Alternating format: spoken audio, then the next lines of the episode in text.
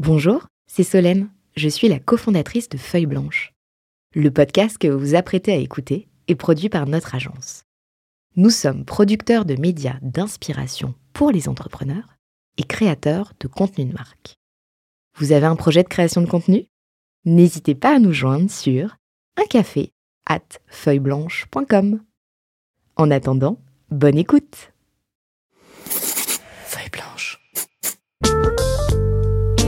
40 nuances de Sista. Les Sista du Next 40 comme vous ne les avez jamais entendus, animés par Solène Etienne, cofondatrice du brand studio Feuille Blanche. Parce que vous entendrez encore trop peu de voix féminines parmi les dirigeants du Next 40, nous avons voulu avec Olivier et Thomas féminiser à notre manière ce palmarès des champions de la tech en proposant à leurs dirigeants de mettre en lumière une femme entrepreneur qu'ils admirent.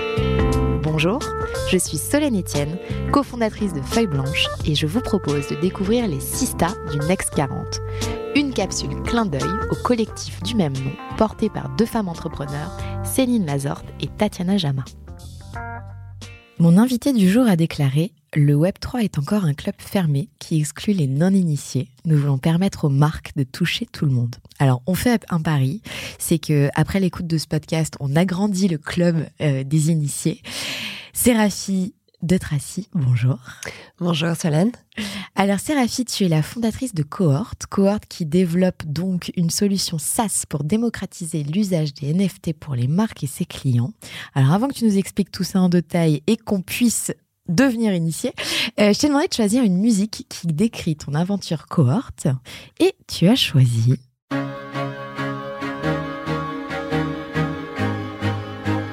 Coldplay, Viva la vida.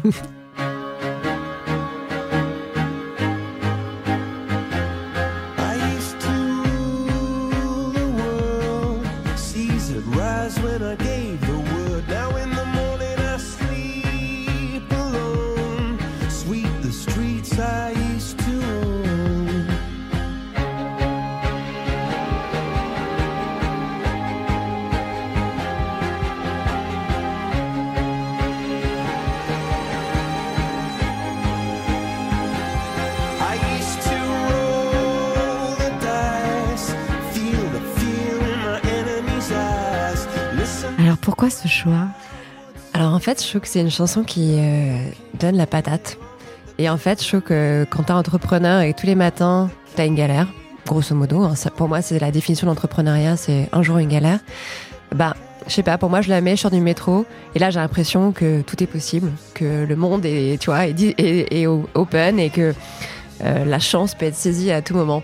Donc euh, je sais pas, je trouve que le rythme le titre. Euh, voilà, je trouve que ça définit que quand t'es entrepreneur, faut avoir envie de se battre et que euh, c'est cool d'avoir des musiques qui donnent. Enfin, j'ai l'impression de rentrer sur le ring en fait. Qui donnent la patate euh, pour, pour y aller. En tout cas, merci, ça nous a lancé dans une bonne ambiance pour ce, pour ce podcast.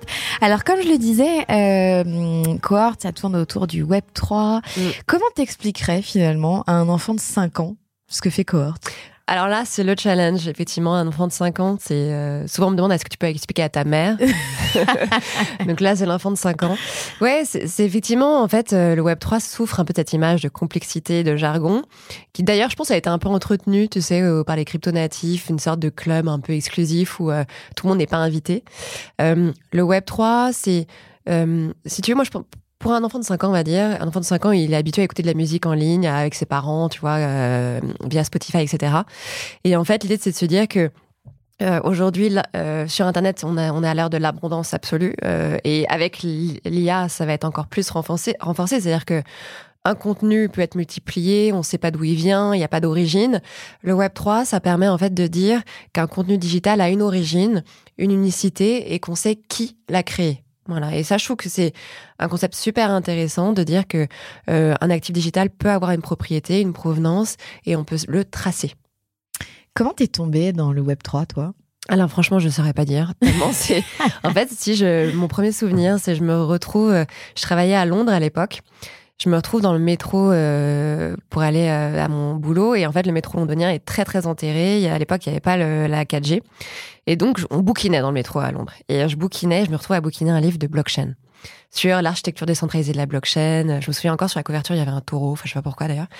Et en fait, euh, déjà, tu avais fait le choix d'acheter ce, ce oui, livre. voilà, exactement. Donc je sais même pas pourquoi, tu vois, mais le truc m'avait intéressé. Je bouquine et je me rends compte que on tient un truc qui pour moi est révolutionnaire. Où en fait, euh, l'internet qu'on a, tu sais, moi je suis née dans, euh, enfin mon adolescence et euh, franchement. Je n'aurais pas le dire, mais bon, c'est les piratages de, de, de, de vidéos, de, de musique. On faisait ça à l'époque, on était, quand on était ado. C'était un peu la, la- le grand truc, quoi. Et euh, tout d'un coup, on voit cette nouvelle techno qui arrive et qui dit qu'un fichier euh, peut être unique. Euh, J'ai trouvé ça passionnant, en fait.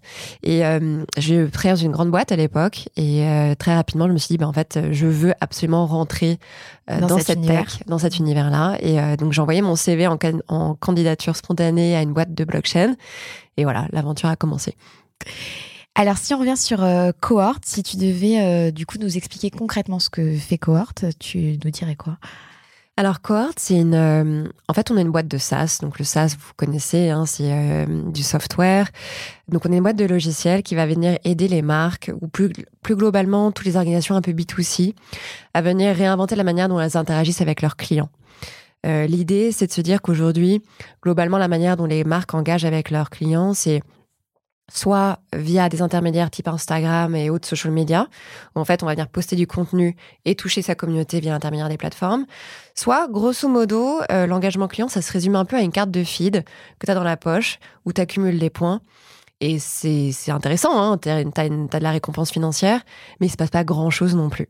Nous, on pense qu'avec l'émergence de ce qu'on appelle les NFT, donc les, les jetons non fongibles, et la blockchain qui est sous-jacente, les marques tiennent un nouveau véhicule hyper intéressant, hyper souple pour réinventer la manière dont elles interagissent avec leurs clients, avec deux intérêts principaux.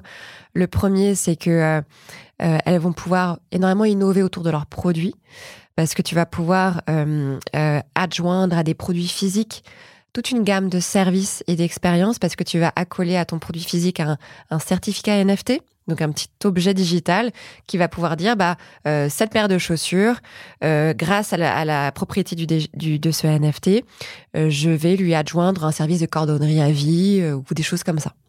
Et deuxième chose, c'est que euh, le NFT a la propriété euh, d'être possédé par l'utilisateur final. Donc moi, en tant que consommateur, je possède ma donnée Et c'est qu'à toi, c'est et ta qu'à propriété. moi et je décide ou non de la partager avec toi, marque, ou avec une autre marque. Et ça, dans euh, un monde où on aspire vers une meilleure souveraineté sur ces données, Mhm. je pense que c'est une technologie qui est très future-proof et donc super intéressante parce que dans un an, on a la fin euh, de toute une génération de tech comme les cookies tiers. Je sais pas si tu vois ce que c'est, mais c'est euh, voilà tout ce qui traquait, euh, qui permettait aux- à des services de traquer un peu les, utilisateurs sur le web. Et donc en fait, on a un besoin de renouvellement aussi des technologies euh, d'engagement client. Et de réassurance aussi. Absolument. Et je pense que la promesse du Web 3 qui est de dire que ta donnée, elle est à toi Mm. et c'est toi qui choisis.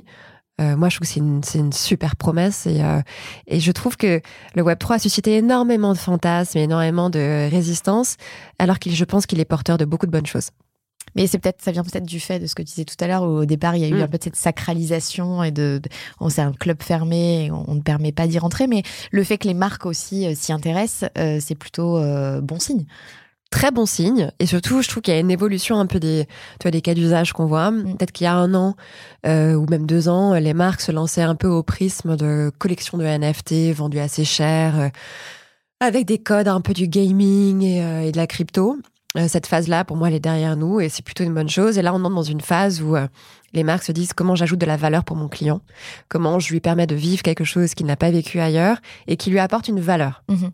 Et donc, on est dans des cas d'usage qui vont dépasser euh, la spéculation, qui vont dépasser ces choses qui sont franchement euh, pas intéressantes et qui vont venir. Moi, je suis convaincue que tu vois, dans quelques années, on aura tous, euh, sans le savoir, euh, des NFT parce que on aura euh, des marques qu'on adore, avec qui on a envie de s'engager et qui nous auront, via le biais de NFT, proposé des expériences vraiment cool. Est-ce que tu as des exemples concrets euh, Mhm. de clients avec qui vous travaillez aujourd'hui qui ont déjà mis ça en place? Ouais, on en a pas mal. On a une vingtaine de marques avec qui on bosse. On a des petites marques qui sont des, ce qu'on appelle des digital native vertical brand. Donc les marques qui se sont, pardon, lancées essentiellement sur les réseaux sociaux. Et c'est les marques qui sont très créatives. Donc on les adore comme clients parce que euh, ils ont plein d'idées. Et elles sont prêtes à tester Et aussi elles sont prêtes à tester euh, rapidement. On a une marque avec qui on bosse depuis longtemps qui s'appelle l'Atelier Shelter, par exemple. C'est une marque de cosmétiques pour hommes. L'idée, c'est c'est eux, ils utilisent en fait notre solution pour créer leur programme de fidélité. D'accord. Ok, donc au lieu de se dire, on va passer par la case, je mets des points, je mets des tampons dès que tu achètes quelque chose et je te propose au, bout d'un dixième, du dixième produit d'en avoir un gratuit ils ont proposé en fait euh, des programmes de fidélité innovants grâce au NFT. Le NFT, c'est juste un enable, enfin c'est juste un facilitateur technologique pour permettre euh, à cette marque de proposer à ses clients des expériences de fidélité qui sont extrêmement personnalisées. Ouais. Tu vois, l'idée c'est d'arriver à ce qu'on le client ressente qu'on le considère comme un client unique, tu vois, que ce soit ultra segmenté, ultra personnalisé, et que les récompenses ne soient pas que financières, mais au contraire, ce soit très expérientiel autour de choses qui t'importent à toi en tant que. Et par exemple, avec cette marque-là, tu peux nous donner des exemples? Ouais, par exemple, tu vois, genre, ce qui est intéressant, ils font des éditions limitées avec des street artistes. Ok. Et euh, les gens qui, qui achètent ces produits sont des gens qui sont intéressés par ce domaine-là aussi. Donc, euh, pour chaque produit euh, acheté, vient un certificat NFT qui te donne acte qui est un, le certificat de provenance et traçabilité du produit, donc tu sais exactement d'où il vient, euh, quelle est la composition des ingrédients. Et après, tu as toute une dimension informative sur l'artiste qui a signé le flacon. D'accord. Euh, tu as son double digital, ce qui est assez sympa en termes de gamification. Euh, tu fais rentrer un peu tes clients vers un monde un peu digital sympa. Et après, tu es euh, invité, par exemple, à une conférence avec l'artiste, à le rencontrer. Tu es invité à des événements chez des barbiers partenaires autour euh, des gammes de soie qui t'intéressent. Et l'idée, c'est qu'on te fasse rentrer dans un programme de fit qui soit vraiment, euh, tu as l'impression, en tout cas, qu'il est conçu pour, pour toi. Est-ce que parce que il y a un peu ce côté euh, marché biface, c'est-à-dire d'un côté euh, les marques si elles euh, donnent des NFT et qu'elles qu'elles qu'elles investissent sur mm. cette techno, il faut aussi que de l'autre côté le consommateur soit réactif, comprenne ce que ça lui apporte, etc. Comment comment vous travaillez cette évangélisation ouais. Alors, tu vois, il y a peut-être un an, quand on s'est lancé, au début, les, les, marques nous posaient la question est-ce que nos clients sont intéressés par les NFT moi, j'ai envie de leur dire, la, réponse, vous la connaissez, c'est non. Enfin, c'est comme si vous demandiez il y a 10 ans, est-ce que vous pensez que nos clients sont intéressés par les emails? Non. Enfin, euh, non, tout le monde s'en fiche. Les gens sont intéressés par les expériences, par les avantages, par ce que ça va leur apporter dans le quotidien. Donc la question c'est, est-ce que mes clients sont intéressés par des expériences personnalisées, segmentées, qui dépassent la récompense financière? La réponse elle est oui. Et le NFT c'est un moyen pour atteindre ça. Donc aujourd'hui, euh, les clients ne viennent plus en nous disant, les marques viennent plus en nous disant, est-ce que le NFT peut m'aider? Maintenant, c'est comment je le mets en place pour euh, délivrer des expériences personnalisées. Et donc, euh, en termes de, est-ce que les clients ont envie de ça? Oui, ils ont envie d'expériences personnalisées. Est-ce qu'ils ont envie d'un NFT Non. et je trouve c'est très bien d'ailleurs. Oui, qu'on rentre pas dans, ce, dans cette dimension euh, technique. Donc en fait, là, ce qui compte pour le client, c'est euh, dans sa perception de la marque, c'est plus euh, la, la, volonté en fait et l'expérience que j'ai un NFT. Exactement. Je pense que ça peut intéresser certains certains clients et ça peut être un super moyen. Il y, a forcément une génération que ça intéresse. Par par définition, c'est les plus jeunes, les fameux Gen Z, où il y a une vraie appétence pour ce genre d'actifs digitaux. Et là où ça peut vraiment être un, aussi un argument d'acquisition, clairement, parce que euh, ça vient avec un, ADN de marque très créatif, euh, ça montre de l'innovation. Donc clairement, ça va intéresser euh, ces genres de, de, de segments-là. Mais plus globalement, je pense que les gens, ils ont envie euh, que la marque soit créative, qu'elle montre qu'elle innove et qu'elle propose des expériences de, folie. Euh, voilà, le NFT, c'est juste le nouveau moyen de faire ça. Il y a, il y a cinq ans, c'était les social media, c'était Insta. Mm. Euh, maintenant, cette partie-là, elle est totalement, elle est devenue presque inaudible. Il y a énormément de bruit sur les réseaux sociaux. Puis le coût d'acquisition est énorme. Le coût d'acquisition est énorme. Et mm. donc maintenant, bah, pour moi, le nouveau moyen de se différencier, d'innover, c'est ces technologies-là, en fait. Et vous voyez déjà des perspectives dans les marques B2B ah ouais, c'est intéressant parce que on m'a posé la question la semaine dernière, euh, justement pour un article, et j'étais là. Euh, alors traditionnellement, le B2C est toujours en avance sur euh, l'innovation, mmh. clairement.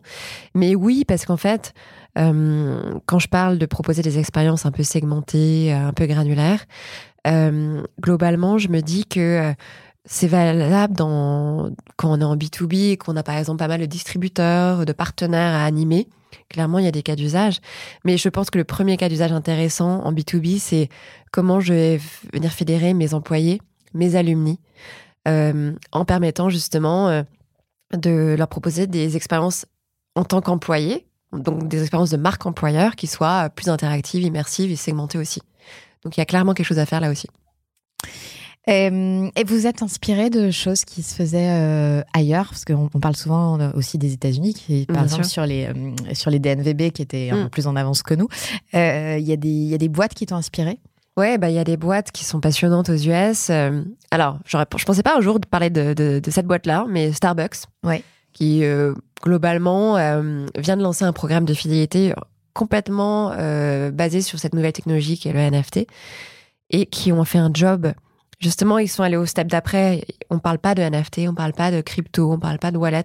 Toute l'expérience est, est, euh, Et fluide, sans couture, comme Sans on disait. couture, exactement. autre temps. exactement. Et en fait, euh, voilà, tu vois, ils sont pas. Alors que c'est une énorme boîte, ils ont pris un énorme pari de lancer leur programme de feed comme ça.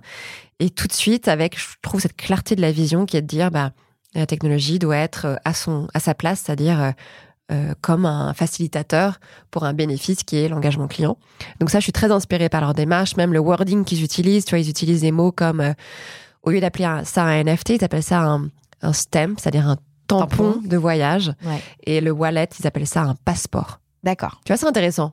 Bah, du coup, ça démocratise aussi parce que ça fait moins peur. Exactement. dire, euh, c'est wallet, c'est très froid comme mot. Ce, ce- C'est ce- atroce. euh, blockchain, ça te donne pas, c'est pas chaleureux. On n'a pas Ah envie ouais. d'aller faire un bisou à la blockchain. Non, clairement, c'est pas une ambiance câlin avec la blockchain, c'est clair.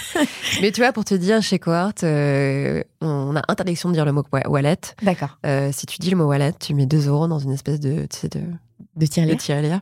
Vous parce faites que- quoi après avec la tirelire? Ben, on va voir. Pour l'instant, elle est pas non plus énorme, cette tirelire. Sûrement, on se payera une bouffe euh, avec l'équipe.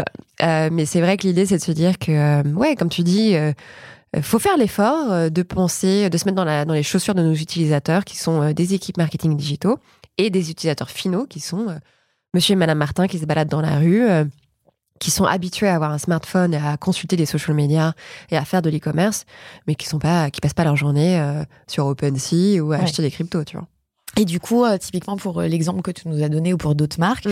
euh, les NFT que les hum, clients ont sont stockés sur euh, une plateforme où pour eux c'est complètement transparent, enfin sécurisé, transparent, mais il n'y a pas ce côté euh, coffre-fort de il va falloir Mm. mettre 15 codes pour y arriver. Ouais, exactement. C'est-à-dire que euh, il y a des cas d'usage où cette sécurité est nécessaire. Tu vois, Bien sûr.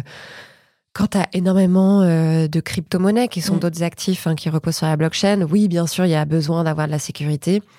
euh, qui est très renforcée, un peu un côté Fort Knox. En revanche, euh, euh, nous, on propose des, des niveaux de sécurité qui sont très élevés et qui sont totalement intégrés à ce que les gens connaissent déjà.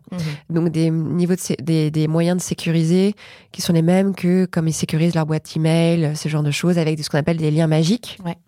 Donc des liens temporaires. Et euh, tout est en fait toutes nos tous leurs actifs digitaux euh, d'une marque sont euh, logés dans le compte client de la marque. Et donc en fait, euh, ils y accèdent euh, via leur authentification euh, à sur leur le compte compte client, client. voilà. comme, ils avaient, comme ils avaient l'habitude de le faire. Exactement. Donc tu vois, c'est vraiment pour eux fluide et euh, totalement intégré à l'univers de la marque.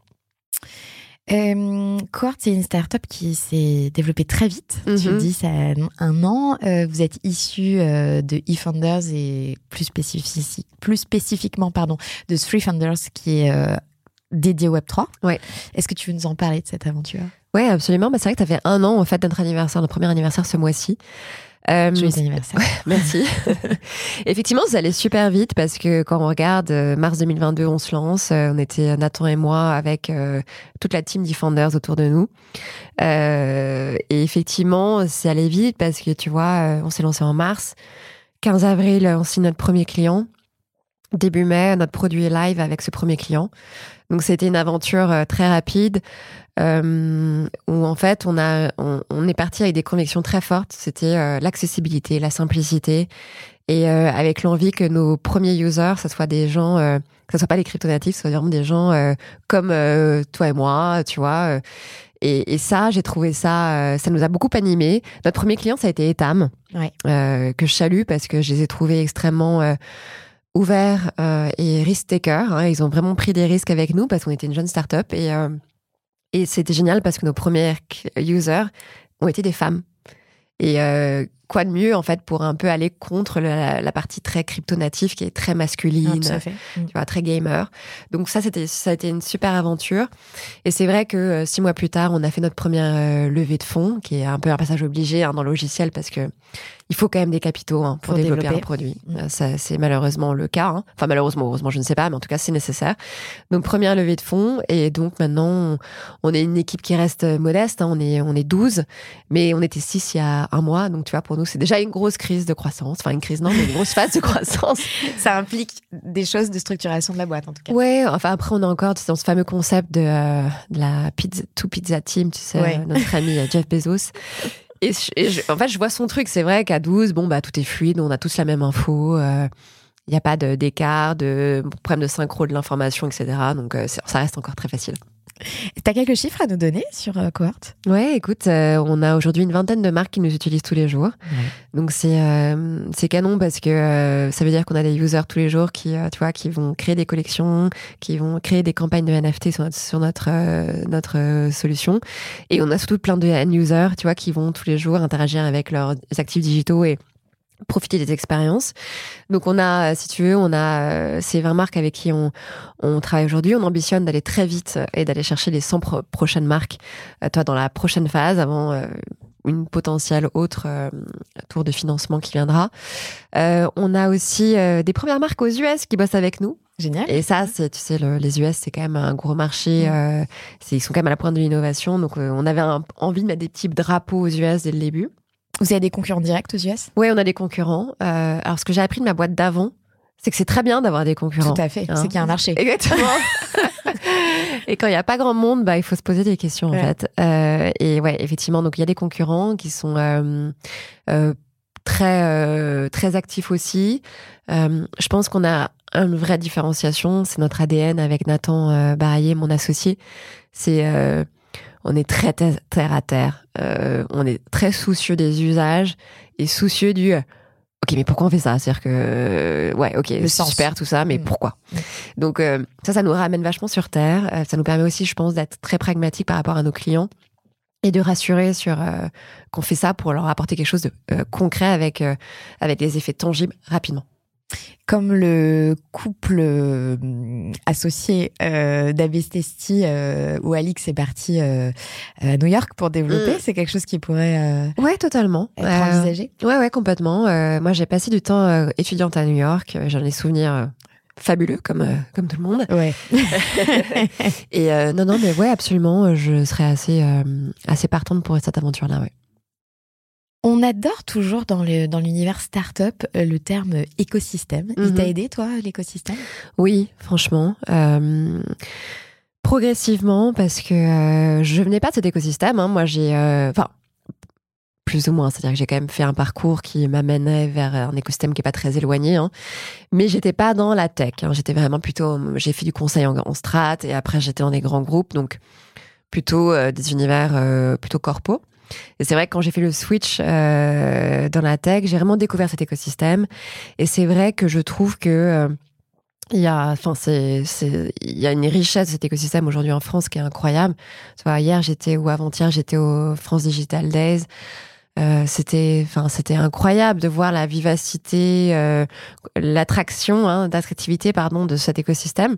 Et oui, il m'a aidé parce que c'est vrai que aussi chez eFounders, hein, évidemment, euh, tu bénéficies d'un réseau de soutien. Tu peux tout de suite poser la question si t'as une galère. Tu peux, t'as tout de suite quelqu'un qui a eu la même galère six mois avant et tu peux tout de suite lui dire, écoute, comment t'as fait? Et ça, euh, c'est un accélérateur de particules quand tu lances une boîte. Tu vois, de pouvoir demander de l'aide à, à n'importe qui. Les gens sont ravis en plus. Oui.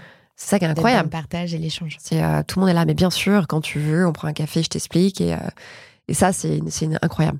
Et Nathan, il, il venait comme toi des grands groupes ou lui était déjà dans Ah la non, tech? alors pas du tout. Nathan, euh, Nathan, c'est vraiment euh, le tech. euh, Enfin voilà, il a un ADN très fort. Il était, euh, alors lui, il a commencé à la- dans la Silicon Valley. Ah, Il était à SF pendant 10 ans.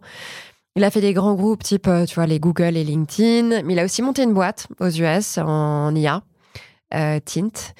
Euh, et après, il est rentré en France, euh, je crois en 2019, un truc comme ça. Et il a rejoint Back Market. Ok. Voilà, tu vois, donc il a fait très gros, tout petit et scale up. Et euh, lui, c'est un, c'est un excellent ingénieur, vraiment. euh, bon, c'est mon associé, donc forcément, je vais chanter ses louanges. Mais il a, c'est un excellent ingénieur avec un fort euh, appétit pour des, le produit. Tu vois, très produit. C'est pas un tech qui va se faire plaisir à faire des trucs très complexes, etc. Lui, il est vraiment euh, pragmatique, produit, euh, avec euh, le souci de l'utilisateur. Et vous connaissiez avant l'aventure? Non, on s'est rencontrés via eFounders en fait, qui nous ont mis en relation. Et c'est vrai qu'on a tout de suite cliqué parce qu'on partage cet ADN très, comme je disais, un peu terre à terre en fait. Alors, on organise cette interview aujourd'hui dans le cadre de la sortie de l'étude Invest in Her, réalisée par France Digital, EY et la Journée de la Femme Digitale.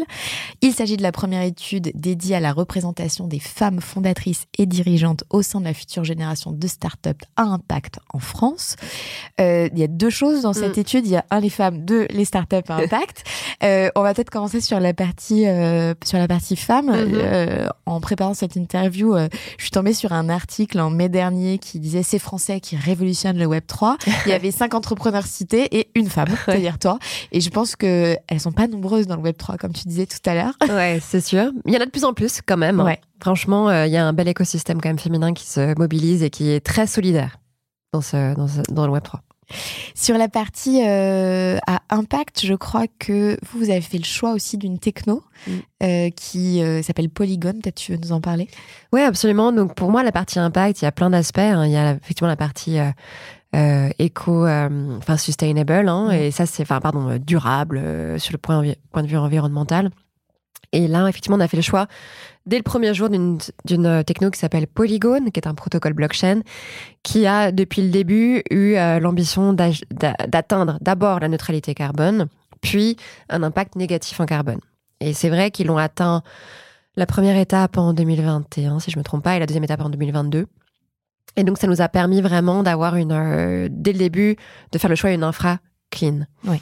Mais tu vois, ce que je, ce que j'ambitionne maintenant, c'est que ce qu'a fait les protocoles blockchain, j'aimerais bien que tous les opérateurs de cloud s'y mettent hein, à, atteindre ces objectifs-là. Parce qu'en fait, quand on a un logiciel de SaaS, euh, la partie blockchain, c'est important, mais il y a tout le reste en fait. Mhm. Et ça, euh, finalement, ça allait moins vite que la blockchain en termes de transition écologique. Donc j'aimerais bien aussi euh, que tout ce beau monde s'y mette. Il y a des lobbying qui se mettent euh, en place là-dessus? Oui, je pense qu'il y, a, il y a la. Enfin, moi, en fait, je, je, je pense que c'est la seule manière d'y arriver quand je vois à quel point la pression positive, hein, médiatique et du public sur l'écosystème de la blockchain pour atteindre des, une meilleure, un meilleur impact écologique a eu un effet rapide sur tout l'écosystème des développeurs qui se sont dit ok il faut qu'on arrive à trouver une solution et en cinq ans euh, job done euh, je me dis quand même que euh, maintenant il faudrait porter cet effort de lobby sur les autres les autres là récemment, enfin il y, a deux jours, Disney a annoncé se retirer du métaverse. Mm. Microsoft l'a fait, je crois, en fin d'année dernière. Est-ce que tu vois une incidence sur ton business? Qu'est-ce que toi ça t'inspire ça? Alors moi le métaverse, je, je, trouve que euh, donc, globalement, un métavers, c'est un monde virtuel. ok parallèle. Parallèle, voilà, des mondes euh, totalement euh, digitaux. Avec la, le truc important, c'est que tu peux te balader, enfin, qui ont une profondeur. Tu peux te balader dans le, le métaverse.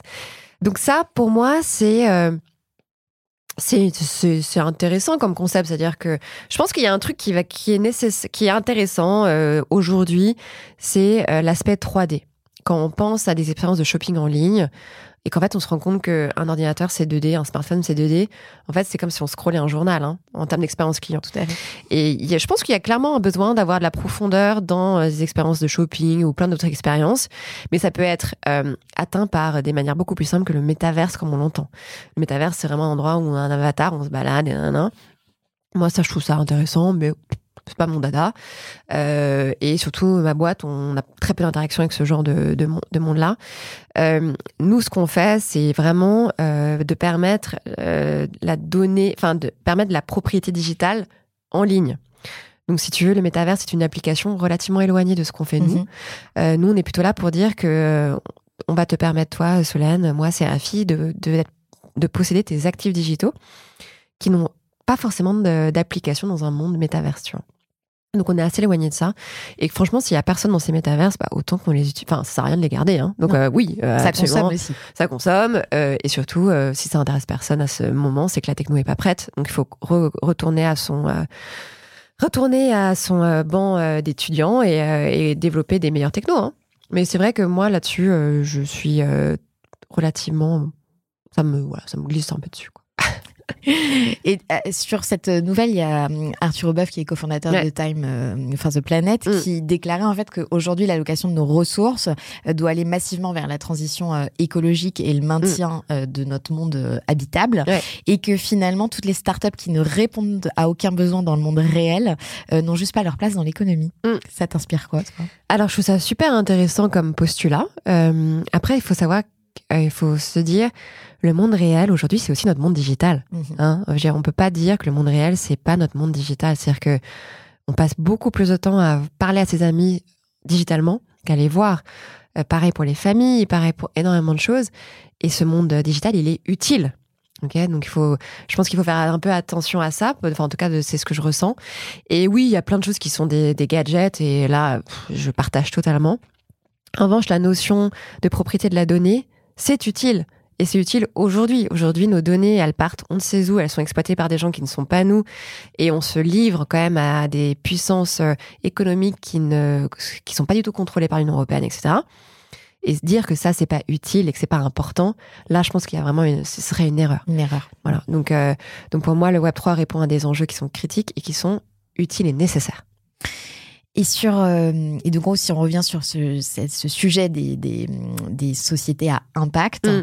euh, toi aujourd'hui avec euh, Cohort, parce que intuitivement comme ça, on Mhm. peut se dire ben, en quoi c'est un impact en fait? Ouais, Donc, je comprends très bien la question. ouais. Et euh, nos auditeurs, tu as Mm. envie de leur dire quoi en fait là-dessus? Alors, pourquoi ça a un impact? C'est qu'aujourd'hui, euh, on s'en rend pas compte parce que c'est nos vies quotidiennes, mais faut savoir que les, vos- les marques avec qui vous aimez euh, interagir, du quotidien, hein, ça peut être euh, une marque de biscuits, ça peut être une marque de, de vêtements, euh, une marque de déco, euh, Marque d'hygiène, cosmétiques, euh, n'importe quoi exactement. Euh, elle n'est pas propriétaire de sa relation client. Aujourd'hui, elle doit payer plein plein d'intermédiaires pour te parler à toi, Solène, en tant que consommatrice. Et ça, ça les met dans des positions et des risques énormes. Et il y a deux, il y a, et puis il y a deux côtés à l'équation. Il y a la dépendance des marques par rapport à ces plateformes tierces. Et il faut savoir que elles sont totalement à la merci de décisions de ces plateformes d'augmenter leurs coûts, leurs prix. Donc par exemple, ça est arrivé avec Instagram et euh, tout d'un coup, des tonnes de marques se sont retrouvées un peu pris à la gorge. Mhm. Euh, et Avec donc, en plus un algorithme qui cache leur. euh, Exactement, qui va venir les cacher à leurs clientes. Donc vous êtes cliente déjà, vous avez déjà acheté 10 fois, mais vous ne verrez quand même plus la marque sur votre feed. Il y a quand même un truc euh, bizarroïde dans cette histoire. Donc il y a la dépendance des marques par rapport à ces plateformes, et il y a le fait que, encore j'en disais, en tout cas vous en tant que client, euh, vos données sont totalement pillées aujourd'hui. Et, euh, donc notre impact aujourd'hui, euh, nous, euh, c'est de redonner de l'indépendance aux marques pour qu'elles puissent être propriétaires de leurs relations clients, qu'elles aient leur propre communauté de clients et que les clients, eux, détiennent aussi leurs données. Et donc ça, c'est super important si on se projette dans un monde où on veut partager la valeur de manière plus équitable entre les marques et les clients. Parce qu'en fait, la grosse partie de la valeur aujourd'hui, elle part euh, sur les plateformes tierces. Mhm. Et, euh, qui, Et notamment euh, les GAFA. et bien sûr. Et qui ont des presque monopoles et qui monopolisent énormément de profits. Et je pense qu'il y a la place pour des modèles de partage de valeur beaucoup plus équitables.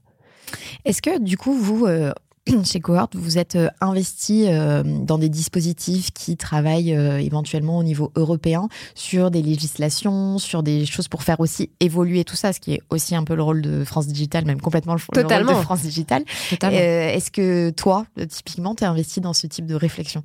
Alors, pas encore, parce que euh, c'est vrai que euh, on a passé une année un peu de folie avec Cohort. C'est vrai que. Tu es déjà allé très vite. Voilà, non mais c'est vrai que je trouve qu'il faut, il faut malheureusement renoncer à certaines choses quand on monte une boîte. Euh, non pas parce qu'on pense que c'est pas important, pas du tout, mais parce qu'on n'avait pas, on n'aurait pas eu le temps d'y consacrer. euh, Enfin, tu vois, on n'aurait pas pu faire un, avoir un impact, je pense vraiment euh, à la mesure de, de l'enjeu. Mais c'est un truc qui m'intéresse, que j'ai dans lequel j'ai envie de m'impliquer. Mais je salue le boulot, tu vois, de France Digital, de la DAN aussi, qui bosse beaucoup sur ces sujets, qui essaye d'expliquer aux régulateurs français, européens ce que c'est. Et on voit qu'ils font un taf incroyable parce que en France et en Europe, on a des, rég- des réglementations qui sont mesurées et qui essayent, euh, tu vois, de rester ouvertes au changement. Là, on voit que les États-Unis, par exemple, sont en train de, de tu vois, de- les États-Unis, ils ont tout laissé faire euh, en mode Far West, et puis tout d'un coup, ils serrent la vis et ils veulent tout interdire. Donc, euh, donc là, je salue leur boulot parce que elles- elles ont vraiment bien éclairé, je pense, les régulateurs. Tes plus gros enjeux et défis du moment chez Cohort Alors les plus gros enjeux, je pense, c'est euh, je, je t'aurais dit un peu le recrutement parce qu'on a trouvé ça difficile, mais maintenant on a staffé l'équipe avec des profils incroyables, donc c'était euh, c'était une vraie euh, vraie joie. On a toujours cet enjeu qui est euh, que je trouve difficile parce que j'ai pas l'impression que ça bouge sur la tu sais sur la diversité des talents et je parle pas que d'hommes et femmes, hein, il y a plein d'autres facteurs qui euh, et je trouve qu'en fait euh, malheureusement on tombe toujours sur le même genre de profil. hein. Ouais. Voilà. Donc euh, donc ça c'est un- quelque chose où je trouve qu'il y a toujours un énorme enjeu. Euh, tu vois, euh, moi je suis une cofondatrice femme, femme hein, et euh, tu vois dans l'équipe on est que deux femmes encore. Ouais. Quand on était six, bah c'était cool, mais maintenant tu vois on est euh, on est 12 et on est trois femmes pardon. Donc en fait tu vois euh, dès que tu vas staffer des équipes tech et produits, euh, pff, bon bah il y a, y, a, il y a juste pas moyen ou très peu de moyens de trouver des femmes quoi. Donc c'est euh, ça c'est un peu frustrant. Et après l'autre enjeu c'est bah c'est euh, c'est d'être une start-up et de voir des, des grosses boîtes qui se positionnent sur notre marché aussi. Donc c'est intéressant, tu vois, de voir comment on, comment on joue notre carte par rapport à d'autres grosses boîtes. À, à- à venir, du coup.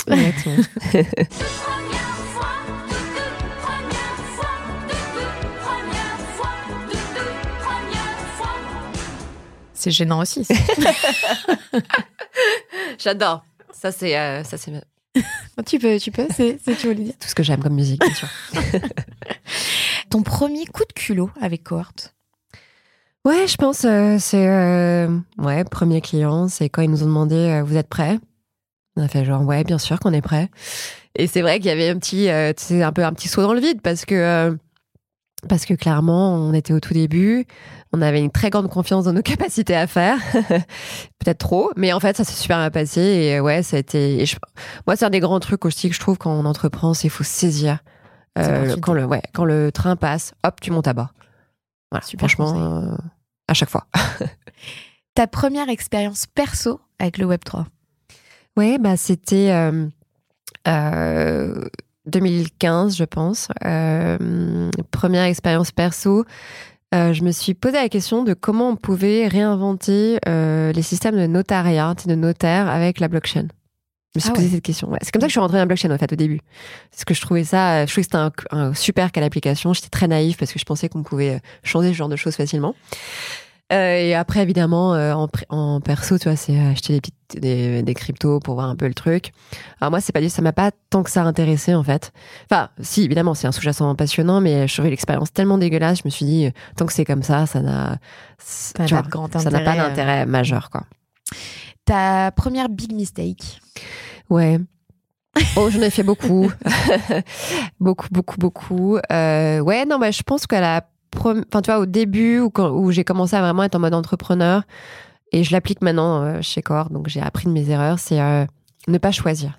Enfin, je disais, il faut prendre les trains, Mm. ok. Cependant, il faut faire gaffe. Il faut faire gaffe parce que euh, quand tu es entrepreneur, tout d'un coup, tout le monde te sollicite. Mais pour tout et n'importe quoi, hein, genre euh, vraiment.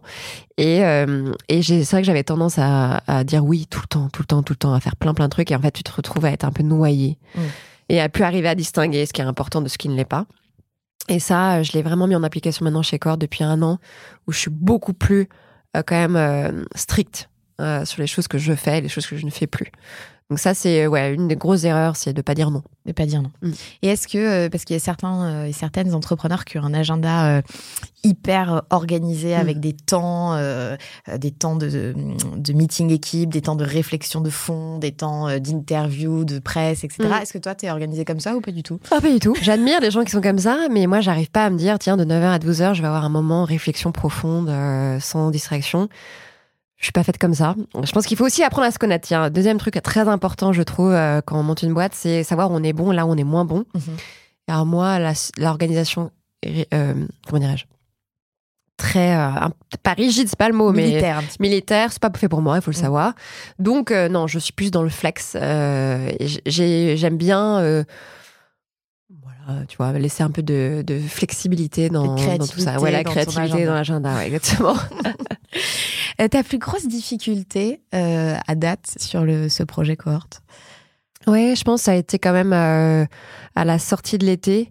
Quand il y a eu, tu vois, on a eu des gros événements dans, la, dans le monde du crypto, par exemple la faillite de FTX, Ouais. qui est un, un, ex- un plateforme d'exchange hein, de crypto, qui a, je trouve, révélé tout ce que je détestais dans cet, é- dans, un peu dans cet écosystème, c'est-à-dire euh, une, une- une culture du, tu sais, du crypto boy euh, très euh, supérieure, euh, un peu genre, euh, ouais, euh, enfin voilà, tous, ces trucs-là que je n'aime pas trop, et surtout ce côté Far West euh, de la spéculation qui, euh, qui a fait beaucoup de mal à, à l'écosystème, et qui, je pense, est vraiment quelque chose qui doit disparaître.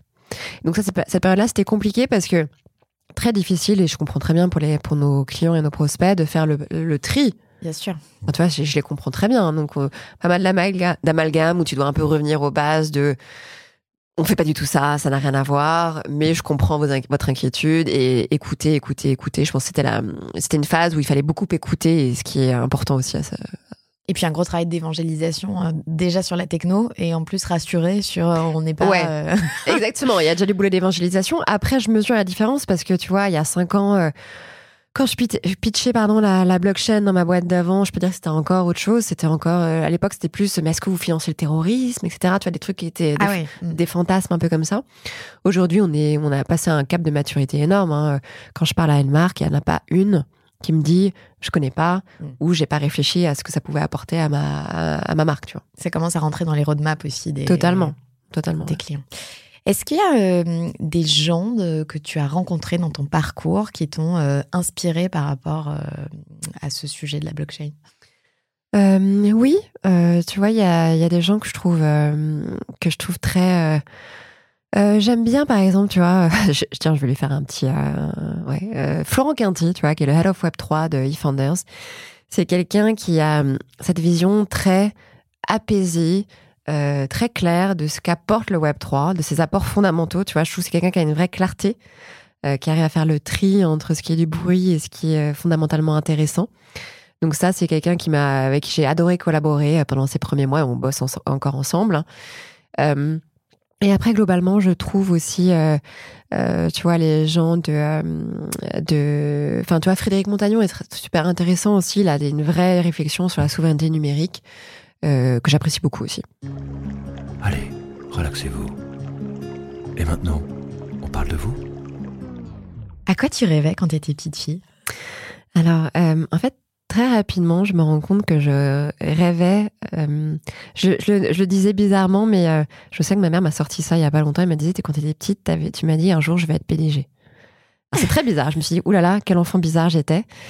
Euh, en fait, non, je sais que j'avais envie, j'avais envie de créer un truc. Donc, moi, je l'avais dit, c'était mes mots pour le dire, tu vois. euh, euh, parce que je savais pas comment dire autrement. Tu sais, le mot entrepreneuriat, start-up, ça n'existait pas quand, Non. à cette époque-là. Et non, c'est vrai que j'avais toujours eu envie d'avoir de créer mon truc. Euh, J'ai des parents qui étaient extrêmement créatifs dans leur vie. hein. Franchement, euh, ils ont eu mille vies. Et ça, je pense que ça m'a beaucoup marqué. L'audace de faire des choses, euh, que tu réussis ou pas, euh, c'est pas le problème. C'est que t'as t'as osé, tu vois. Et ça, euh, ça m'a marqué. Alors au début, je pense que au début, ça m'a fait peur aussi. Dans le début de ma carrière, j'ai fait des choses très euh, classiques, on va dire assez traditionnelles. Et puis tout d'un coup, je me suis dit, ok, attends, euh, rappelle-toi de ce que tu avais envie de faire enfant, et soit, euh, tu vois, essaye de, de t'y tenir. Et donc voilà, pour moi, ça voulait dire euh, créer mon truc, euh, créer ma boîte, essayer, euh, essayer mon propre truc. Et euh, il y avait déjà des prémices de jeux auxquels tu jouais ou de choses que de- tu faisais petite qui étaient euh, euh, annonciateurs. Alors, pas du Web 3, hein, parce que non, ça ça, non, non, pas. non. J'ai une vision sous un arbre. c'est ça. Ah non, pas du tout. ouais. Euh, mais euh, plutôt de côté, justement, créer. Ouais, alors moi j'adorais. Enfin, tu vois, là, nos parents, ils avaient un truc que je trouve cool. C'est, euh, on avait, on avait des jouets, beaucoup de jouets, tu vois. Mais on avait, genre, on avait plein de Playmobil, mais on n'avait jamais la maison Playmobil. Je sais pas Mm. quoi, tu vois ce que je veux dire, mais Oui. genre il fallait construire avec des cartons la baraque, euh, faire un peu des trucs. Et ce côté créatif, je trouve, c'est, euh, ça m'a toujours marqué. Moi, j'ai toujours adoré faire des loisirs créatifs, les trucs manuels, tu vois, avec les enfants. Je trouve ça trop cool. Et donc, euh, je sais pas pourquoi je te raconte ça, mais en tout cas, euh, j'ai toujours trouvé qu'ils nous ont euh, donné, poussé l'envie d'être créatifs. Et donc, avec mes frères, on a joué, mais des heures carrées à faire des cabanes, inventer des trucs, faire un peu des jeux de rôle. ouais, je sais pas. Et je, trouve ça, c'était des bonnes occupations et qui ont, nous ont donné l'habitude. on- Enfin, moi, je me suis jamais ennuyée, tu vois. On, on rêvassait à faire des trucs, on, on inventait des jeux. on- et je trouvais ça, et je, pense que ça m'a pas mal- marqué. Et il y avait des entrepreneurs de ta famille? Bah oui, dans le sens où des, tu vois, euh, mes parents, ils ont monté plusieurs business, mais c'est pas des, tu vois, c'est en aucun cas des, des start-upers. Hein, c'est juste des gens qui ont monté des, des boîtes traditionnelles. Mais c'est bien aussi. hein. Oui, mais tu vois, genre, euh, à un moment, ils ont eu euh, un business dans l'art, un resto, euh, monté un truc dans, la, dans les professions médicales. Et ils bossaient toujours ensemble? Ouais, ils bossaient ensemble. Alors ça, ça c'est un truc que je ne ferai pas.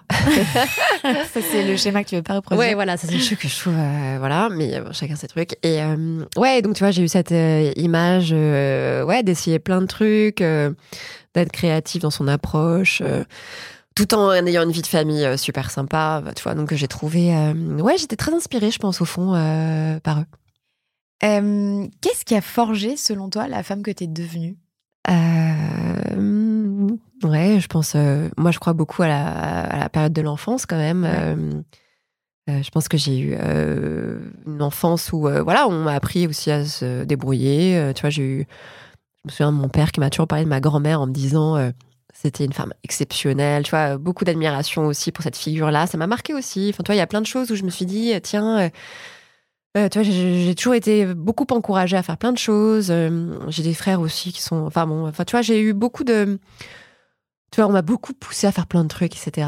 Et je pense que ça, ça a été une période assez fondatrice. Et après, euh, euh, j'ai fait des études qui m'ont beaucoup plu, où j'ai appris plein de choses. J'ai voyagé un petit peu, ça m'a un peu ouvert les esprits. Donc euh, T'as fait HEC, c'est ça? Oui, j'ai fait HEC, que j'ai j'ai trouvé euh, une très belle période. J'ai rencontré des gens que j'ai trouvé formidables. J'ai un peu voyagé, ça m'a ça m'a fait du bien aussi. Et, euh, et j'ai fait beaucoup de stages. Alors ça, c'était génial parce que moi, justement, je ne savais pas ce que c'est qu'une entreprise parce que mes parents n'étaient pas du tout là-dedans. Et ça m'a totalement désacralisé le truc où, euh, où j'ai découvert ce que c'était en fait. J'ai fait un stage en banque d'affaires, j'ai fait un stage en, dans des boîtes, j'ai fait des stages dans, le, dans, le, dans la fonction publique. Et ça, c'était génial. Ce qui t'a permis de tester un peu tout et de Ouais. te dire ça oui, ça non. Exactement. Et il y a eu beaucoup de noms, tu vois. Donc euh, voilà. Et au final, euh, non, ça j'ai trouvé que c'était très formateur. Ce, en fait, ce qui m'a marqué dans mon, dans mon parcours euh, d'études, c'était les stages et les échanges et les voyages. Plus que les cours en eux-mêmes. Ouais, c'est vachement important. Je, je me rends compte, tu vois, je sais ce que c'est qu'un bilan comptable, je sais ce que c'est que faire euh, là un peu de strat, du marketing. J'ai toutes les bases, donc ça c'est super cool. Mhm. Mais c'est vraiment les mettre en application qui, je trouve, a été euh, Qui forge et, ouais, euh, voilà, qui- hyper instructif. Et je trouve d'ailleurs que les Français ont un avantage là-dessus par rapport à d'autres nationalités, c'est qu'on arrive euh, dans notre premier boulot avec déjà un peu de base. On, on sait déjà faire des trucs. Et euh, qu'est-ce qui t'a, hum, qui a été le déclic en fait pour sauter le pas pour devenir entrepreneur? Euh, ouais, l'envie d'avoir un impact. Ouais. Tu vois, je, je bossais dans des grandes boîtes, euh, j'avais euh, des gens brillants autour de moi. Mais alors vraiment, moi, j'avais l'impression sais, de produire des slides et des Excel et que ça finissait un peu dans les, tu vois, dans les oubliettes des, des comex des groupes. Ouais, et puis je me suis demandé à quoi bon, en fait, au bout d'un moment, genre à quoi je sers, tu vois, vraiment un petit côté comme ça. et, euh, et là, je me suis dit, bon, allez, c'est le moment, il n'y a jamais de bon moment, donc allons-y, euh, testons autre chose, tu vois. Et donc voilà. sauté le pas. Je sais pas exactement. Euh, T'en as un petit peu parlé tout à l'heure, euh, notamment de, de ta maman. Euh, off micro, je te disais que on sort un nouveau euh, podcast qui s'appelle A Like sur la relation mère-fille. Qu'est-ce que toi, tu tires de cette relation avec ta maman? Alors, moi, j'ai eu la chance d'avoir une mère merveilleuse. J'en tire une. j'en tire une. Enfin, moi, elle m'a donné confiance dans mes. tu vois, dans le fait que. Il y a toujours quelqu'un qui est là, euh, tu vois, euh, qui, enfin, qui, euh, qui t'aime, hein, qui est là pour toi, etc. Donc ça, c'était une grande chance. Je sais que c'est un truc qui est marrant qu'elle a bien réussi, c'est que avec mes frères, on est tous persuadés d'être l'enfant préféré. tu vois on est trois et on est chacun vraiment persuadé de ça. Et je trouve ça marrant parce que hum, Du coup, il y a des battles au repas de famille. Ouais, voilà. qui est vraiment l'enfant préféré Et donc, il n'y en a pas apparemment, ce qui est assez cool. Donc, ouais, tu vois, c'est ce sentiment de sécurité, sécurité affective très fort. Mm. Et de, bah, écoute, tu feras bien ce que tu veux. euh, voilà, tu vois. euh, c'est, on a tous, tous les trois fait des trucs très différents. euh, donc, ouais, je trouve que ça, c'était une grande chance. Et c'est ce que tu as envie de transmettre aussi? Ouais, ah, absolument. J'aimerais beaucoup euh, donner cette, cette même stabilité émotionnelle, tu vois, que qu'elle m'a apportée euh, à mes enfants. Je crois que ça serait une grande, une grande victoire pour moi. Il y a autre chose que tu aurais envie de transmettre à tes enfants? Oui, une- quelque chose où moi j'ai eu un peu de temps à le à l'avoir, c'est euh, c'est euh, tout ce qui est ouais laisser parler sa créativité. Tu vois, moi j'ai j'ai euh, j'ai eu un peu de mal à ça au début. Tu vois, j'essayais de vraiment rentrer dans des schémas un peu euh, scolaires, etc. Et je pense qu'on n'encourage pas assez les enfants, euh, euh, surtout en France, à être plus créatifs. Tu vois, à être plus euh, penchés aussi sur des choses artistiques. Et ça, c'est quelque chose que j'aimerais pouvoir les encourager à suivre aussi leur penchant plus euh, créatif. Si t'avais deux heures de plus par jour, tu ferais quoi? Ah, ouais, j'aimerais te dire du sport. ça, c'est le truc rêvé. Non, euh, non, si j'avais deux heures de plus, pas. Ouais, alors il y a deux trucs, clairement. C'est un, euh, je pense, c'est les enfants, passer un peu plus de temps avec eux quand même. Ils ont quel âge Ils ont 5, 3 et 1. Euh, donc, c'est des âges, tu vois, c'est sympa. Voilà, Donc t'as lancé cohorte en même temps que. Ouais, enfin dernier non non, il a pas il a pas un, il a il a 16 mois, tu vois. Donc euh, voilà, mais il était pas vieux vieux non plus quand Ouais. j'ai lancé corps, c'est clair. c'est sûr. Euh, mais euh, ouais, donc forcément voir un peu plus ses enfants, c'est clair. Et après c'est euh, un truc que j'aimerais trop faire, c'est bouquiner. Ouais. Ça c'est pour moi c'est le loisir ultime et euh, qui a le premier disparu de ma vie et c'est le truc que j'aimerais pas et pas que des romans mais pas mal des romans mais aussi des bouquins un peu euh, soit économiques euh, soit un peu sur euh, même les startups. Il y a plein de trucs intéressants à lire.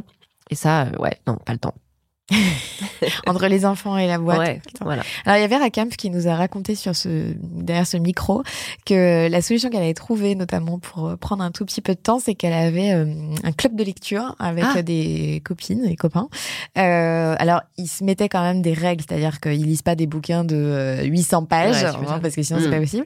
Mais du coup euh, ça force à en lire au moins un par mois. ah ouais mais c'est ouais, ouais, c'est une super idée je comprends euh, je- bah tu vois c'est un truc que je pourrais lancer avec des avec des copines aussi ouais voilà merci pour le tip S'inspirer. Respirer. Alors tu viens juste de le dire. J'ai pas le temps. et quand euh, on a des enfants, que euh, on- sa, sa boîte est en phase de croissance, euh, bah, ça va à 100 à l'heure. ouais Mm. Euh, c- quels sont tes secrets pour te ressourcer? Euh, alors, moi, c'est vraiment des trucs du quotidien. Genre, je rentre chez moi, c'est trivial, hein, mais genre, euh, tu sais, préparer euh, le dîner, de, tu vois, ou de moi, ou de mon mari, ou des enfants, ou machin. Moi, j'aime bien cuisiner, donc tu vois, genre, franchement, je, je, je- déconnecter. ah, je vois une vertu, mais il y a un truc euh, vraiment, euh, je pense, psychédélique à couper des légumes, tu vois. Genre, moi, là, c'est bon, j'ai- c'est trivial, je l'avais dit. Je trouve que ça me sort vraiment, euh, ça, me, ça me détend. A une cuisine chez Cohort Ouais, t'as raison. Tu devrais peut-être la journée. non, mais tu sais, moi, je trouve que dans les actes quotidiens, t'as un vrai côté. Euh, j'ai pas besoin d'aller faire une méditation ou du yoga pour, euh, pour me détendre. Tu vois, je trouve qu'il y a des trucs vraiment simples où euh, pff, tu chill un petit peu, tu vois. Passer du temps. Je dis, moi, il y a un truc que j'aime bien, c'est les loisirs créatifs avec les enfants. Ça Mm. me. T'es vachement, t'es obligé d'être dedans. euh, je trouve que les enfants, ils sont à fond, euh, ils construisent un petit truc. Enfin, ces trucs comme ça, tu vois, du quotidien. Franchement, c'est pas très complexe. Moi, m'apporte beaucoup de sérénité. Voilà, donc c'est. euh, ouais. Et Ah. comment tu euh, trouves de l'inspiration? Euh, ouais, l'inspiration, bah je, ah, j'écoute. Pour le coup, j'écoute pas mal de podcasts dans le métro Ouais. parce que j'ai, en fait, j'adore prendre le métro moi parce que c'est, en fait, tu vois, le premier vélo, c'est que, enfin, en tout cas, moi, j'écoute pas de podcast, je trouve ça dangereux sur un vélo. Mais en revanche, dans le métro, j'ai mes 20 minutes où je peux écouter des trucs. Et ça, j'aime bien, parce que je trouve que t'apprends plein de trucs, euh, de manière, tu sais, un peu par des détours. Et ça, je trouve ça, je trouve ça canon. Et t'écoutes quoi? J'écoute, euh, tu vois, j'écoute, bah, j'écoute euh, 40 Nuances the Next. J'écoute aussi euh, bah, Mathieu Stéphanie, euh, mais j'écoute aussi des podcasts euh, sur l'éducation. Enfin, tu vois, euh, j'adore les trucs du monde. Ouais. J'avais écouté Succession, je sais pas si Ah t'avais oui, ça, c'est c'est- j'adorais. je- J'étais avec mes popcorn en train d'écouter le truc, ça trop rigolo. Donc ça, j'aime, j'aime beaucoup. Ça m'inspire parce que je trouve qu'on apprend plein de choses par hasard. Euh, donc là-dessus, et après, j'aime beaucoup aussi discuter avec mes amis tu vois, qui euh, ont des parcours hyper variés, euh, des médecins, euh, des gens de la pub, dans les grandes boîtes, des entrepreneurs. Et je trouve que, ouais, ça, ça m'inspire beaucoup de parler avec mes amis de leur quotidien, de leur vie de famille, de leur job. Chaque fois, je trouve qu'il y a plein de trucs à apprendre. Et dans ces trucs à apprendre, est-ce que tu t'es déjà dit, tiens, il y a un, un projet à lancer là-dessus? Ouais, euh, plein, parce que moi, j'a- j'adore avoir des idées un peu de boîte, machin. C'est vraiment le truc qui m'amuse. Euh, je pense qu'il y a, un énorme truc dans l'éducation. Tu vois, genre, euh, moi, c'est un sujet qui me, en fait, qui me, à la fois qui me passionne et qui me, déprime un peu. Parce que je trouve que c'est tellement là où tout se joue quand même, franchement. Enfin, il y a pas, non, c'est pas, tout ne se joue pas là, mais il y a tellement de choses qui se jouent à ce moment-là. Je trouve que l'éducation, il y a, un tel potentiel à changer les choses, à essayer d'autres choses, à essayer de faire mieux. Donc ouais, là, c'est le truc que j'aimerais bien euh, bouger un jour. Quand tu penses à demain, tu vois quoi? Demain, écoute, euh, moi, je vois plein d'opportunités. Euh, Ouais. je pense que euh, il y, a, y a plein de bonnes choses qui vont arriver, je pense, dans nos sociétés. Bon, il y a plein de choses terribles qui se passent en ce moment aussi. Mais, mais je pense que moi, je suis assez optimiste hein, comme personne, donc j'ai ce travers-là. hein. Moi, je vois quand même. Tu vois, un truc qui me rassure, c'est qu'on. Tu sais, j'ai l'impression que les générations, quand elles regardent les enfants d'après, ils se disent Oh, ils sont euh, bêtes, ils sont euh, pas élevés, ils s'intéressent à rien. Et je trouve pas du tout. Je trouve que euh, quand je parle à des étudiants ou tu vois quand je rencontre un peu ouais ou des, des jeunes tu vois qui sont au lycée, je trouve qu'ils sont pleins d'idées, hyper cultivés, hyper intéressés. Ils font plein de trucs différents qu'on faisait pas. Et je me dis en fait euh, chaque génération euh, est toujours aussi canon, tu vois. Donc voilà, je suis plein d'optimisme. Ce qui va nous faire une super transition avec la prochaine rubrique.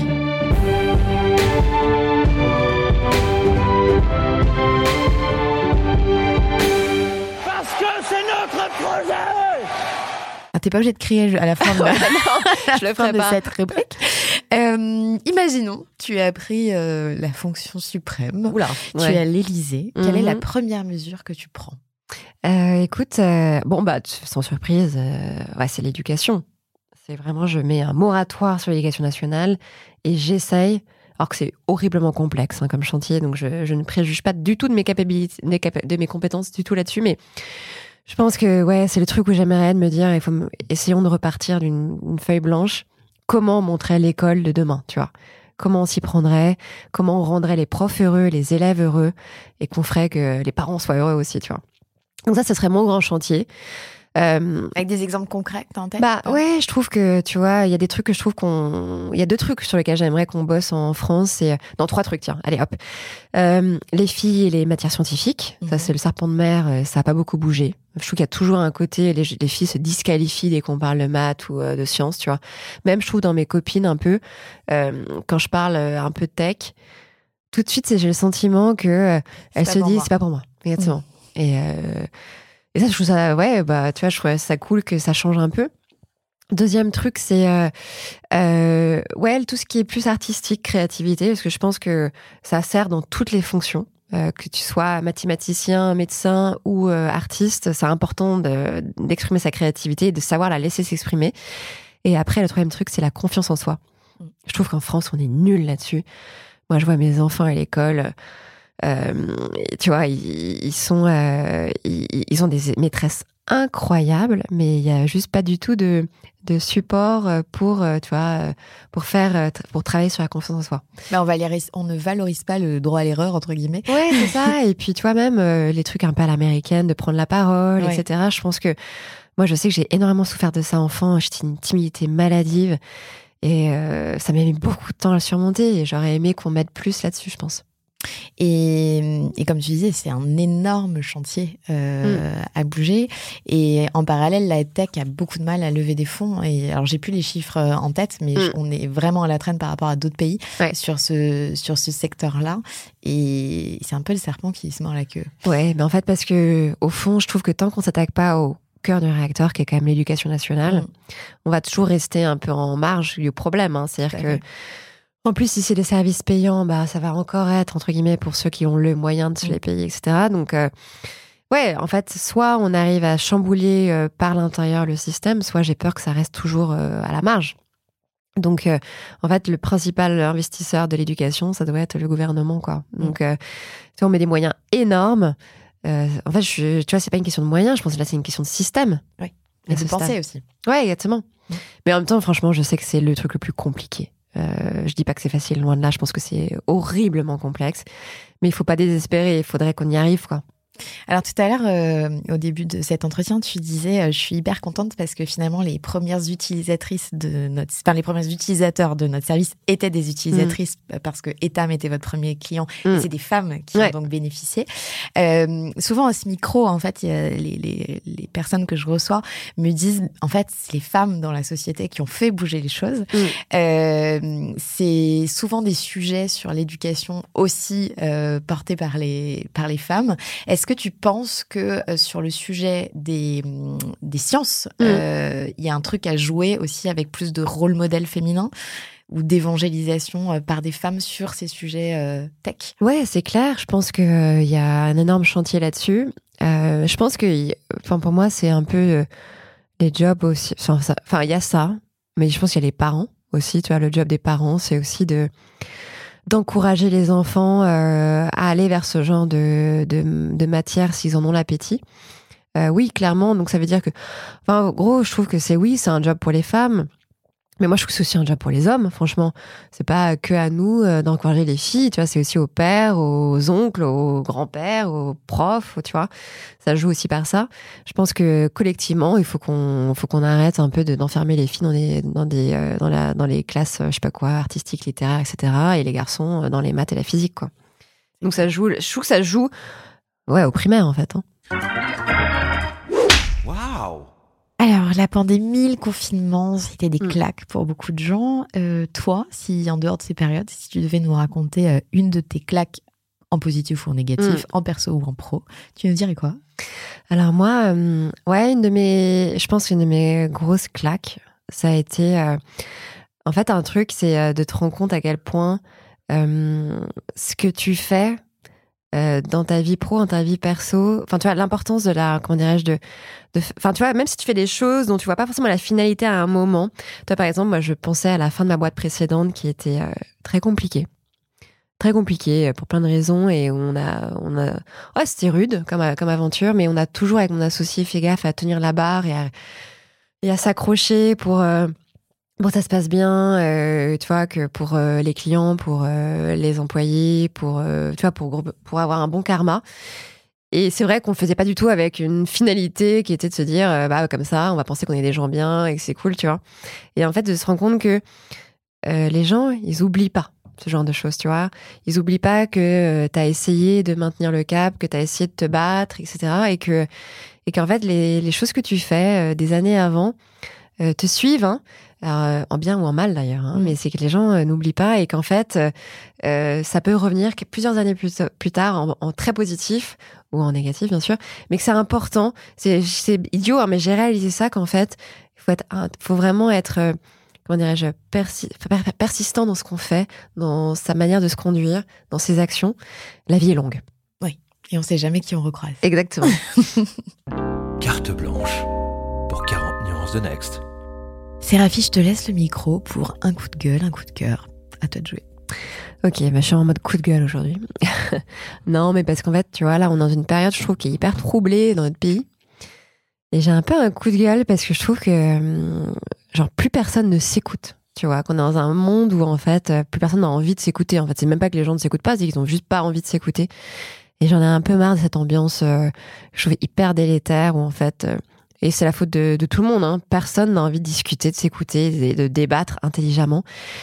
Et ça me frustre énormément. Euh, J'ai l'impression qu'on n'avance pas, qu'on qu'on reste, tu sais, figé sur des sujets totems et que personne n'a envie de changer. Et je trouve que c'est quelque chose de très, très, très frustrant. En tout cas, pour moi, aujourd'hui, c'est mon, mon grand coup de gueule. On voit pas comment la situation va se débloquer. Ouais, et puis personne n'a envie que ça se débloque, hein, moi j'ai l'impression, franchement. Donc euh, c'est cette envie, cette envie de s'écouter et de, de faire avancer les choses. J'ai l'impression que les gens ont perdu de vue cette, ce truc-là et c'est ça, ça, ouais, ça me frustre énormément. Avant de finir cette émission, j'ai encore trois petites questions. Mm. Quelle est la question qu'on te pose tout le temps et qui t'agace? Euh, ouais, euh, la question un peu serpent de mer que- qui peut m'agacer, ça peut être genre, ouais, est-ce que c'est plus facile ou est-ce que c'est plus compliqué parce que t'es une femme? Tu vois, ça. euh, Ouf, je ne l'ai pas posé. non, tu- non, mais parce qu'en fait, c'est juste qu'elle a. euh, En fait, c'est tellement personnel comme. Enfin, tu vois, c'est tellement genre, en aucun cas, mon expérience vaut pour une autre femme ou pour d'autres femmes. Tu vois, je trouve qu'il n'y a aucun pouvoir euh, universel à être une femme, à répondre pour les autres femmes, en fait. Donc, ça, je trouve que. C'est pas qu'elle m'énerve, c'est juste que je me sens, à chaque fois, je me dis, je sais pas quoi dire, quoi. Genre, euh, je sais pas en quoi ce que je vais dire euh, peut aider quelqu'un d'autre, tu vois. Donc, c'est plus ça. Et après, euh, ouais, euh, après, c'est plus. euh, euh, quand. quand on me posait la question souvent à des dîners, tu sais, je, genre, euh, ouais, euh, tu vois, un tu sais, les gens qui viennent un peu te, te, te poser des questions sur, ouais, la crypto, la bit, le bitcoin, euh, tu vois, de manière extrêmement ouais, un peu vindicative, tu sais. Et t'es là, mais attends, chacun pense ce qu'il veut. dire, tu vois, je trouve qu'il y a là-dessus, ça, ça tend un peu à m'agacer, effectivement. Parce que t'es associé à. Ouais, parce qu'on associe à des trucs qui me, euh. tu vois, qui, je me sens en aucun cas concernée vers FTX, tu vois. genre, je suis là, genre, écoute, qu'est-ce que je te dise, moi, c'est pas de ma faute. tu vois, j'y suis pour rien. Donc ouais, ça, ça, ça a tendance à m'agacer un, un petit peu, je veux dire. La question qu'on te pose jamais, c'est tant mieux.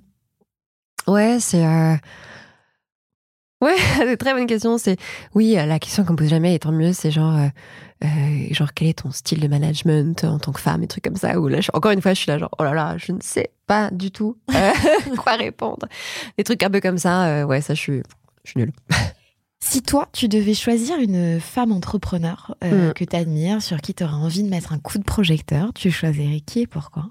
Ah, ouais, bah j'ai une, une euh, fille, enfin une femme à qui je pense et que j'estime énormément, qui est une amie, hein, qui s'appelle Marianne Gosset, qui est la fondatrice, euh, enfin la cofondatrice plutôt, pardon, de euh, The Socialite Family, qui est une très belle marque et un média de décoration et d'ameublement, et qui est quelqu'un que, qui je trouve, formidable parce qu'elle a une, bon, déjà une puissance intellectuelle absolument hallucinante. Euh, et qu'elle est euh, extrêmement positive, euh, toujours prête à aider, pleine de d'énergie. Ouais, c'est quelqu'un que j'admire énormément. Eh bien, merci pour cette, cette dédicace. On arrive au terme de cette interview. J'espère que nos auditeurs et auditrices euh, auront appris beaucoup plus de choses sur le Web3 et que le club euh, s'est ouvert. En tout cas, merci beaucoup pour euh, d'avoir joué le jeu et de nous avoir expliqué tout ça. C'était passionnant. Merci à toi, Solène. À Merci bientôt. beaucoup. Au revoir.